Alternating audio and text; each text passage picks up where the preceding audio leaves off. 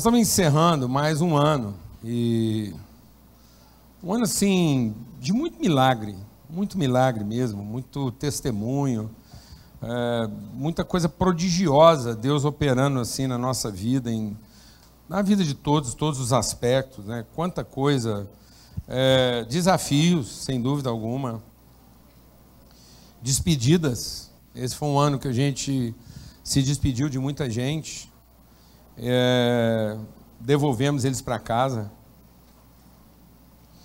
E com muita saudade, mas também com muita gratidão. Né? E muitas famílias sendo alcançadas e abençoadas. E na medida em que a gente também se despediu de muita gente, devolvendo eles para casa, nós recebemos de casa muitos outros filhos que foram chegando. Né? E eu estava vendo ali a pequena Helena, uma das que vem chegando aí. A gente teve o privilégio de receber a Helena lá em Brasília, na congregação lá, um privilégio. Tantas outras crianças e outras por chegar. 2020 vai ser assim, uma loucura. e queria avisar para as mamães que ainda dá tempo.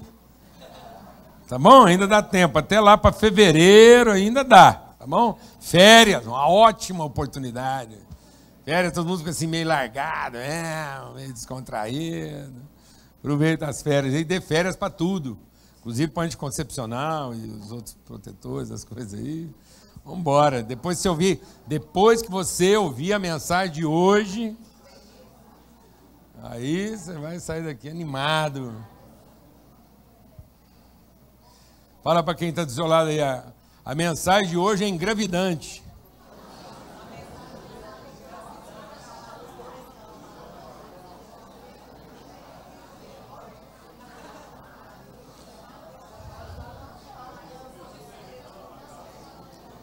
Não dá mais tempo de você sair, porque agora você já ouviu o tema, se você sair é rebeldia. Quem sair agora é rebeldia. E, mas realmente, assim, a gente tem muita coisa para celebrar, né?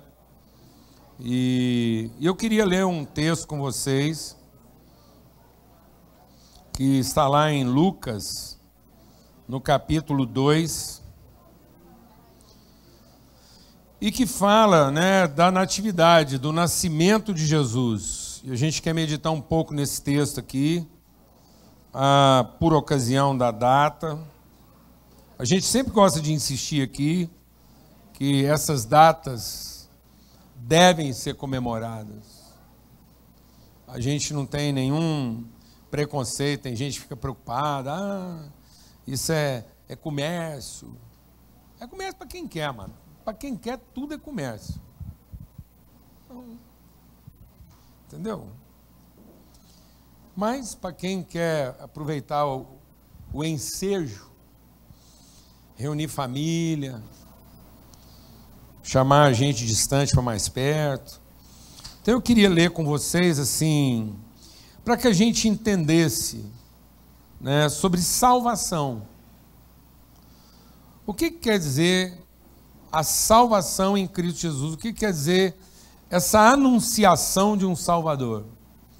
Para que a gente não não se iluda, não crie expectativas na nossa mente que Deus nunca vai cumprir. Muitas vezes, amados, o que está faltando não é, é, mais fervor. Porque às vezes as pessoas falam, ah, se tivesse mais fervor. Não, e às vezes quando a gente fala assim, buscar Deus de todo o coração, deixa Deus ministrar o seu coração. Às vezes tem gente que pensa que buscar Deus de todo o coração é um esforço, assim, aí, ah, buscar todo o coração é assim um, é um fervor, é um empenho, assim. Não, presta atenção. Buscar a Deus de todo o coração significa um coração todo. Ou seja, onde não haja nenhum outro tipo de ideia ou nenhum pensamento contaminante. Porque a palavra de Deus diz que todo mundo que tem a mente dividida não prospera. Então a fé, ela não vale pela, pelo seu fervor devocional. A fé vale pela sua pureza. Por isso que Jesus falou assim: você não precisa de uma grande fé, você precisa de uma fé pura. Porque se a sua fé for do tamanho de um grão de mostarda, um grão de mostarda é o tamanho da cabeça do alfinete. Olha com que Jesus comparou o tamanho da nossa fé. Mas ele é cheio. E quando o grão é cheio, ele reproduz, ele multiplica. Então, às vezes, você não está precisando de uma fé fervorosa, de um esforço, de uma suadeira, de um trezinho arrebatador. Não, está precisando de o quê? Clareza, pureza, uma mente e um coração limpos, sem qualquer tipo de contaminante, de modo que a sua mente não fique dividida entre dois pensamentos. Glória a Deus, amado. E a fé vem pelo ouvir e ouvir a palavra de Deus. Então, muitas vezes, as pessoas estão nutrindo pensamentos, elas estão nutrindo ideias que conflitam com a fé genuína. Aí aquilo fica uma batalha na cabeça da pessoa. Ela tem a mente dela dividida e às vezes na hora que ela mais precisa, ela não sabe direito como ser orientada. Glória a Deus. Então vamos à palavra de Deus, que a palavra de Deus não é para alimentar o seu fervor, não é para alimentar um, um esforço religioso. A palavra de Deus é para nos lavar, para que a gente seja puro. E ainda que aparentemente seja pequeno, porque o texto fala sobre isso, ele é genuíno e verdadeiro. Lá em Lucas, no capítulo 2, diz assim: Havia, versículo 8, havia naquela mesma região pastores que viviam nos campos e guardavam seu rebanho durante as vigílias da noite. Diga comigo, guardavam seu rebanho de madrugada. Pronto, vigília da noite é esse período aí onde todo mundo devia estar dormindo e não está. E aí, e um anjo do Senhor desceu onde eles estavam, e a glória do Senhor brilhou ao redor deles. E ficaram tomados de medo. Aqui fala de grande temor, mas é medo mesmo. É aquele medo assim. Não é medo sexta-feira 13, Geiso, não. É medo. Entendeu? É medo, é terror. Diga comigo, tomados de terror. Pronto. Que é isso mesmo. Terrorismo é para cegar você. O terrorismo ele, ele rouba sua lucidez. Isso aconteceu aonde? De madrugada, de noite, nas vigílias da noite. O anjo, porém, disse: Não tenham medo. Diga comigo, não, não. tenham medo. Então presta atenção na sequência. Eles estavam guardando o rebanho que hora? De noite, noite escura, madrugadão. Aí apareceu o anjo e eles tiveram medo. E aí qual foi a primeira coisa que o anjo falou? Não tenho medo. Aí o anjo falou: Não tenho medo. Eis que trago para vocês uma boa nova de grande alegria. Diga comigo, boa nova. Boa, notícia. De alegria. Então a primeira coisa que a salvação tem que produzir na vida da gente, uma expectativa, é alegria. Alegria a vida ser encarada com alegria. E que será para todo mundo. Não é para alguns, não, amados. Isso não é para uma determinada religião, outra religião, não. É para todos os que virem essa luz, todos que receberem essa mensagem, crer nisso, é para todo mundo. Beleza. E será para todo o povo. É que hoje, diga comigo, hoje, hoje. Nasceu. Então, nasceu. Já nasceu, irmão. Já aconteceu. A nossa salvação não acontecerá. A notícia é boa, é de grande alegria, porque no meio da madrugada já aconteceu. Aquilo que muitas vezes está tá perturbando sua cabeça e que você está procurando, já aconteceu. Não tem jeito de viver uma vida plena de alegria por aquilo que ainda vai acontecer. A alegria só pode estar fundamentada na convicção daquilo que já aconteceu. Aquilo que Deus já fez. E ele diz então: já nasceu na cidade de Davi o Salvador, que é Cristo o Senhor. E isso vos servirá de sinal. Agora preste atenção.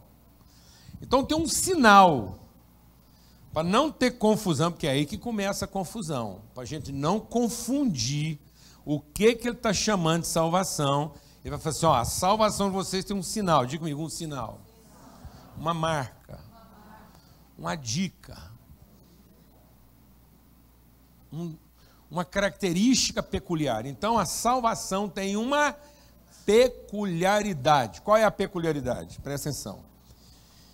A peculiaridade da nossa salvação, o sinal da nossa salvação é: vocês vão encontrar uma criança envolvida em faixas e deitada numa manjedoura.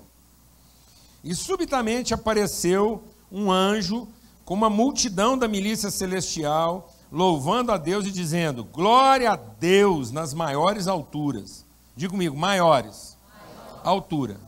Não, não é só altura, é uma altura maior. Glória a Deus, amado. Então a glória de Deus está acima daquilo que é o mais alto do mais alto. Então, se você pensar que uma coisa está alta, a glória de Deus está acima das alturas. Então, é acima de tudo aquilo que a nossa mente humana pode medir ou conceber. Essa é a glória de Deus, acima de todas as alturas. E ele diz: e paz na terra. Então, se Deus é glorificado acima de todas as alturas humanas, o que, é que isso vai produzir? Paz. Paz na terra e boa vontade entre os homens a quem ele ama. Então, a promessa de Deus é que esse Salvador nascido, ele revela a glória de Deus soberana sobre todas as coisas, e isso produz aqui na terra, entre aqueles que recebem a sua palavra, paz e boa vontade. Agora presta atenção. A salvação foi anunciada no meio da madrugada. E no meio da madrugada, onde o ser humano estava tentando salvar o que sobrou, proteger o que tinha e garantir. Então, o que, que é esse labor da madrugada? O que, que é esse labor da madrugada? É guardar o que sobrou, é proteger o que ficou e garantir o que eu preciso. Esse é o nosso labor. Só que muitas vezes esse labor está penoso, está fora de hora. E por que, que ele está fora de hora? Porque está escuro. Onde não há revelação, a gente acaba perdendo o descanso, perdendo a paz, perdendo o sossego, porque nós estamos tentando salvar aquilo que na verdade não depende da gente. Amado, enquanto você andar na escuridão, você vai achar que a sua capacidade, sua vigilância, sua competência, seu senso de proteção, que vai garantir a salvação dos processos, e não é. Isso vai fazer com que você levante muito cedo, durma muito tarde, que você coma pão de dois. Abra sua Bíblia lá no Salmo 127. Abra sua Bíblia no Salmo 127. E pela misericórdia de Deus, você vai escrever isso em letra de forma grande. Falar para o senhor que é uma palavra de exortação. Quem quer viver um ano de paz e boa vontade? Então, vou te explicar. Você vai pegar um pedaço de papel, vai escrever em letra grande, aqueles adesivos, e vai pregar um no espelho da sua casa, vai pôr um dentro da sua carteira. Amém, irmãos? Amém. Vai pôr um em cima da sua escrivaninha, e lá vai estar escrito assim: se o Senhor não edificar a casa, se a casa não estiver edificada em Deus, na fidelidade de Deus, na orientação de Deus, tudo que você está fazendo é em vão. Vou repetir, às vezes você não entendeu. Não é contra o diabo que você está lutando, é contra a vontade de Deus que você está resistindo. Quem resiste à vontade de Deus fica vulnerável ao diabo. Por isso que a palavra de Deus diz: submeta-se a Deus resista ao diabo e ele fugirá de vós. O diabo está sambando na vida de muita gente porque a pessoa não se submete à orientação de Deus. E depois ele fica achando que é Deus que vai enfrentar o capeta. Deus não vai enfrentar o capeta, o capeta só vai entrar na sua vida para fazer aquilo que Deus permite. E se ele está sambando na sua vida e você não está encontrando lugar, é porque você não está submetendo a Deus. O Jó só sofreu enquanto ele não se submeteu. O dia que ele chegou lá e Deus falou assim para ele: Jó, eu sou o Senhor, tá bom? Nenhum dos meus planos pode ser frustrado. Então senta e aprende. Sabe o que aconteceu? Acabou. Acabou. Meu Deus, a gente tem mais respeito por um automóvel do que tem pela nossa própria vida. Com quantos quilômetros você troca o óleo, companheiro? 10 mil quilômetros, porque o seu pode, porque tem uns que não pode, é com 5 mil. Alguém está entendendo? Você faz isso porque gosta? Você faz isso porque você quer? Não, fala para mim por que você faz isso. É porque é o prazo de validade, companheiro. Isso é uma regra, está lá escrito, não vai. E quem descumprir essa regra vai acontecer o quê? Aí o cara faz com tudo na vida dele. Menos com quem? Rapaz, o cara não quer ler o manual de instrução, ué. Pelo amor de Deus! Tem gente que conhece melhor o manual de instrução do automóvel dele, da geladeira dele, do, da televisão dele, do que conhece o seu manual de instrução. Explicar. Todo homem veio com manual de quê? Fala, menino, se você não aprender a ler isso aqui, hora que der pau, não adianta ligar para assistência técnica, já deu pau. Aí o trem dá pau, os caras querem vir aqui na assistência técnica. O mais que eu posso falar para você é assim, meu filho, vamos começar de novo.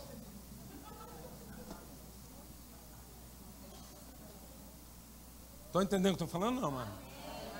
Mas se você estivesse trocando um óleo, pneu. Esses dias, me mandaram uma foto de uma caminhonete com as quatro rodas para cima, capotou com uma família de crente lá dentro. Mulher, menino, o tio que estava dirigindo, as três crianças voaram pela janela, estavam no banco de trás, que é a confusão. Aí uns irmãos mandaram a seguinte mensagem para a família que estava lá, é a confusão toda. É o Satanás, é o inimigo. E eu fiquei olhando a foto lá. Os quatro pneus careca. Não tinha um fio de cabelo nos pneus. Tá certo que o capeta está nisso. Mas o capeta ele vai rodeando até ele encontrar o quê? Onde possa entrar. E ele vai tentar mesmo, ele vai fazer de tudo. Você acha que não? Vai parar de ter chuva? Não vai.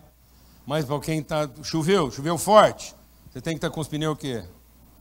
Um dia. E olha que o trem pega. Pega estresse, tensão, nervosismo. Em vão, vigia. Não adianta você levantar, que está escrito aí, Salmo 127. Escreve isso, põe lá na sua casa. Não adianta levantar de madrugada, não adianta fazer vigília, dormir tarde. Tem uns homens aí que está dormindo tarde, acordando de madrugada e está comendo pão de dores. Alguém aqui sabe o que é pão de dores? Hã? É aquele pão amargo, sofrido. É aquele pão que traduz o, o seu penar, o seu pesar. E tem muitas famílias comendo esse tipo de pão. Por quê, amados? O que está escrito aí? Por quê? Porque, amados, se não for o Senhor que estiver edificando essa labuta, ela é o quê? Em vão. Falta sinceridade? Não. Falta empenho? Não. Por isso não adianta você falar para uma pessoa que está em crise que ela esforçou pouco, que ela tem que esforçar mais, que ela tem que ir. Amado, quem tem crise não tem que nada. Tem que arrepender. Arrepender. E buscar orientação. Porque o que estava acontecendo com esses pastores?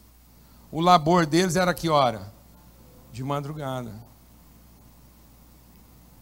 Gente deitando tarde, acordando muito cedo sofrendo, um pão sofrido, uma manutenção sofrida, porque as pessoas hoje estão mais preocupadas em ter o controle do que em conhecer a direção. As pessoas estão mais preocupadas em controlar, proteger e salvaguardar do que destinar, orientar e, e colocar no propósito. Quem está entendendo o que estou falando? Então presta atenção, amados. Não adianta. Você acha, e assim a gente vai fazendo. A gente vai fazendo isso com os filhos, a gente vai fazendo com as famílias.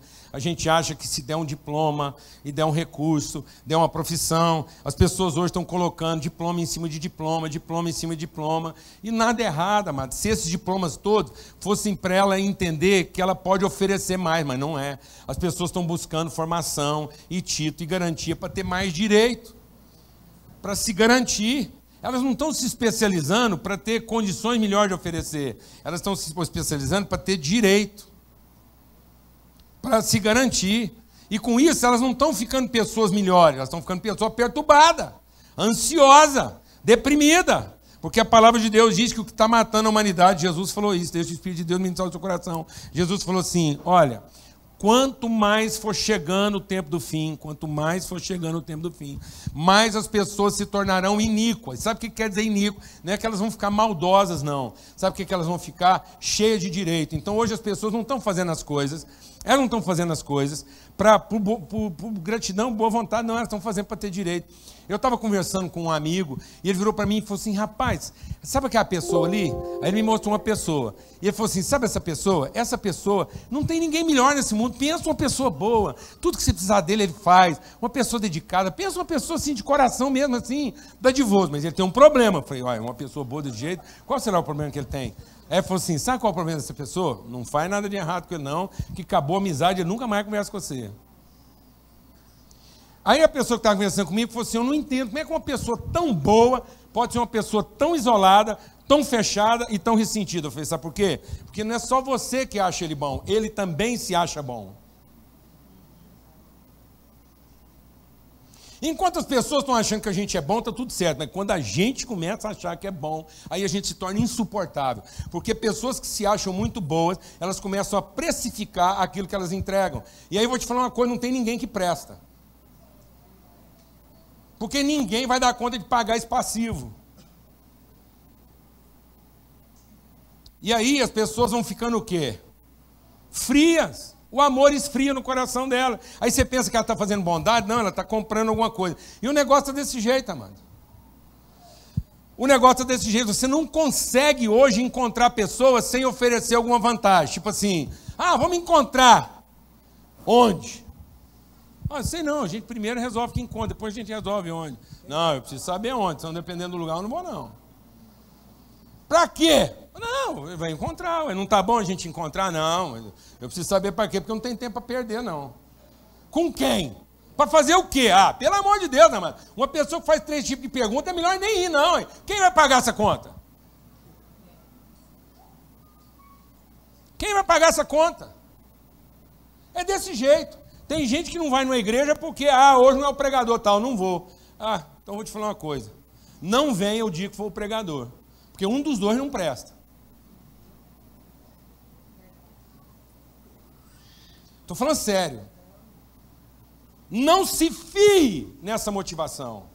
Porque ela é enganosa, ela é interesseira, ela é infantilizante. E um dia você vai se desapontar. E ninguém vai conseguir tirar você do seu desapontamento. Em nome de Jesus. Não é isso. Não é isso. As nossas trevas têm que ser iluminadas. E concluindo, aí quando ele vai falar de iluminar as trevas, ele fala assim: então vou te dar um sinal. E sabe qual é o sinal? Nasceu uma criança. O Salvador vem na forma de uma criança colocado numa manjedoura. Sabe o que isso quer dizer? Que a peculiaridade da salvação de Deus não está na força, não está na capacidade, não está na competência. Nós temos uma ideia de salvação mitológica.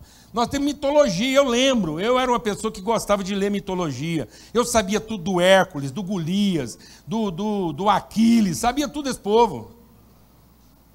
Entendeu? Do Minotauro, da Medusa. Eu vivia enfunhado nesses negócios lá e sabia desses heróis, de Sansão. Eu vivia lendo história de quadrinha, mano. Eu tinha uma coleção. Eu era um empresário, eu já tinha 10 anos de idade, eu era empresário, porque eu tinha um sebo de revista. Eu tinha a coleção completa do Fantasma. Cobrava caro. Você nem sabe o que é o Fantasma. Fantasma é um herói que tinha um, um, um, um cachorro chamado Capeta. Agora pensa, o cara era o fantasma, tinha um cachorro chamado Capeta. Pensa uma paranoia dessa. Entendeu? Hã? Não é? Então, Eu entrei numa fria, vou ter que contar isso agora.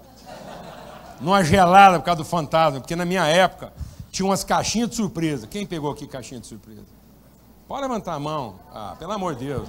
Aí, pelo amor de Deus. Caixinha de surpresa é uma balinha que você comprava, um doce qualquer, vinha uma caixinha, uma surpresa dentro.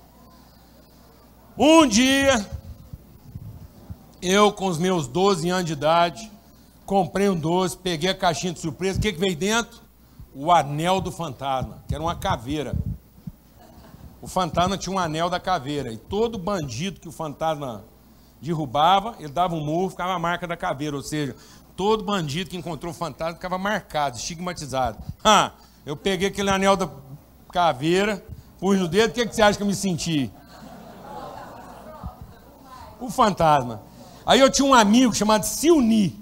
Você nunca teve um amigo chamado Silni. O Silni era dessa grossura.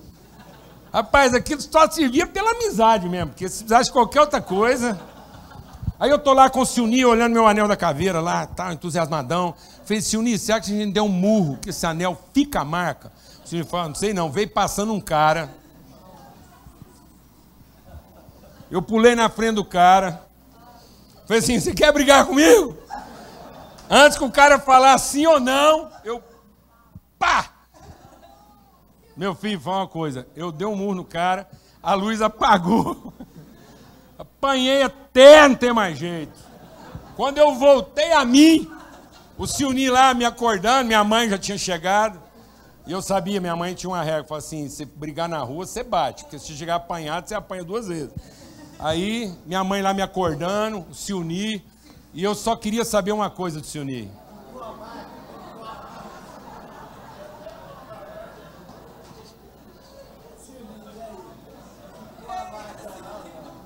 Por que, que eu estou te contando isso, amado? Porque muitas vezes é assim que a gente quer lidar com Jesus com figuras mitológicas, heróicas. E na verdade a salvação vem na forma de uma criança deitada numa manjedoura. Vem de uma realidade aparentemente frágil, impotente e simples. Às vezes você está pilhando a vida dos seus filhos, pilhando a vida da sua família, enchendo a sua casa de recursos, não deixando que as crianças sejam crianças, que as coisas sejam simples. E na verdade a salvação da sua casa estaria no fato das coisas voltarem a ser mais singelas e também mais o que? Mais simples. A salvação vem de uma criança. A salvação não vem da nossa competência, vem da fidelidade de Deus. E sabe por que veio através de uma criança? Porque era o filho de Deus. E sabe o que, que Deus está dizendo? Para mim para você, que nós temos que ter esperança, porque aqui é o que diz o Salmo 127, que você vai escrever lá na sua casa. Herança do Senhor são os filhos. Sabe o que vai salvar esses dois rapazes aqui? Não é tudo que a gente pode oferecer para eles, e todo o recurso, todo o dinheiro, as melhores faculdades, no fim, sabe o que vai salvar eles? A certeza de que eles são filhos de Deus. E você pode ter tudo a respeito da sua família, mas se você não tiver essa convicção, nada salva você nada salva você. Um dia você vai olhar para os seus filhos. Um dia você vai olhar para os seus filhos, para a vida deles. E a única coisa que pode salvar seu coração é você não se esquecer de que eles são filhos de Deus. Ensina isso. Viva isso. E isso vai salvar você de ter que ficar acordado até de madrugada e ter que levantar mais cedo. Glória a Deus, amados porque sabe o que, que Jesus prometeu. Como... Pode vir ficar para frente, pode já vir chegando aqui. Pode soltar os meninos e vem cá, vem para cá. Os meninos estão tudo presos lá, ué.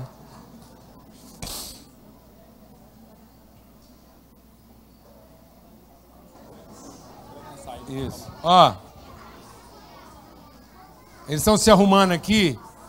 E eu queria que você olhasse para cá, para essas crianças. Às vezes você está pensando, e às vezes você está pensando que. Presta atenção no que eu quero compartilhar aqui, amados. Às vezes você está pensando em formas de salvar essas crianças, de garantir o futuro delas. E quando a gente está preocupado em garantir o futuro dos nossos filhos, a gente acaba perdendo a salvação. Porque Deus não mandou filhos para que a gente os salvasse. Deus mandou filhos para que eles nos salvassem. E sabe como é que os nossos filhos nos salvam? Presta atenção no que eu vou te falar. Presta atenção no que eu vou te falar. Sabe como é que os nossos filhos nos salvam? Fazendo a gente se ocupar deles. Fazendo com que a gente mexa na agenda.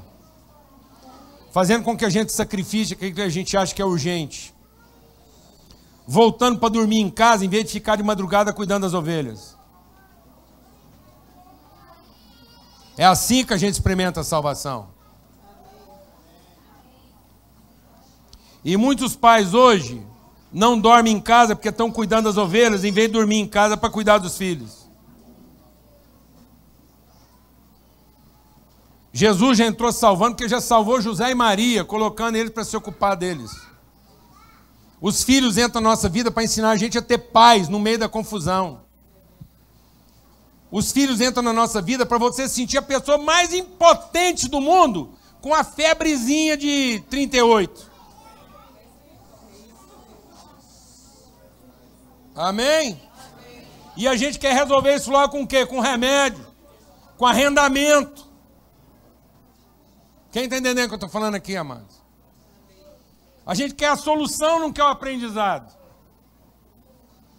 Então o Salvador entrou na nossa vida na forma de uma criança, deitada num berço simples. E hoje, muitas vezes, nossas crianças têm de tudo. Mas não tem o quê? Simplicidade. Estão sendo privados das coisas mais simples. A família, o encontro, o tempo, a mesa, a amizade. O povo em volta. E aí o que, que isso vai produzir? Sabe o que, que essa salvação tem que produzir? Presta atenção, porque às vezes você está esperando salvação de outro tipo. E você está esperando a salvação do mito. O super-homem, o Batman, o fantasma, esses outros podem prometer um tipo de salvação.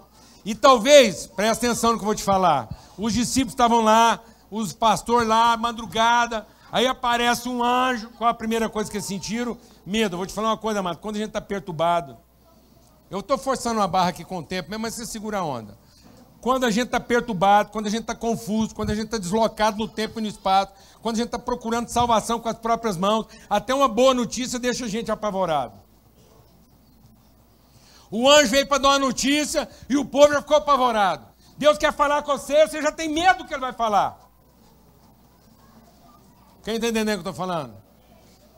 Esse dia eu estou lá em casa, um irmão me liga. Penso um irmão assim, sério. É uma das pessoas mais sérias que eu conheço. Esse cara é sério mesmo. Ele me ligou, falou assim: Paulo Júnior, bom, cumprimentou, mas ele já cumprimenta sério, ele não dá assim.